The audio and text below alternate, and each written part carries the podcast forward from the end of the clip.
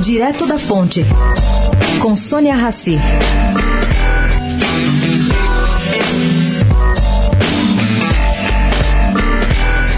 Gente, eu conversei com Patrícia Blanco, que é presidente do Instituto Palavra Aberta, uma entidade que promove a liberdade de expressão.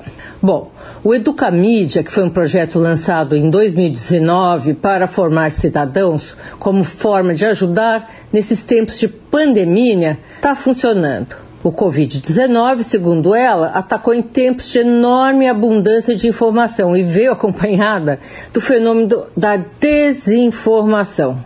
São boatos, mentiras, notícias descontextualizadas, fora do contexto, que se espalham pelas redes numa velocidade maior e com potencial ainda mais letal. Bom, nesse cenário, a informação de qualidade é a melhor vacina. A desinformação, caro ouvinte, pode até matar. Escolham muito bem as fontes aonde vocês bebem e carregam as informações.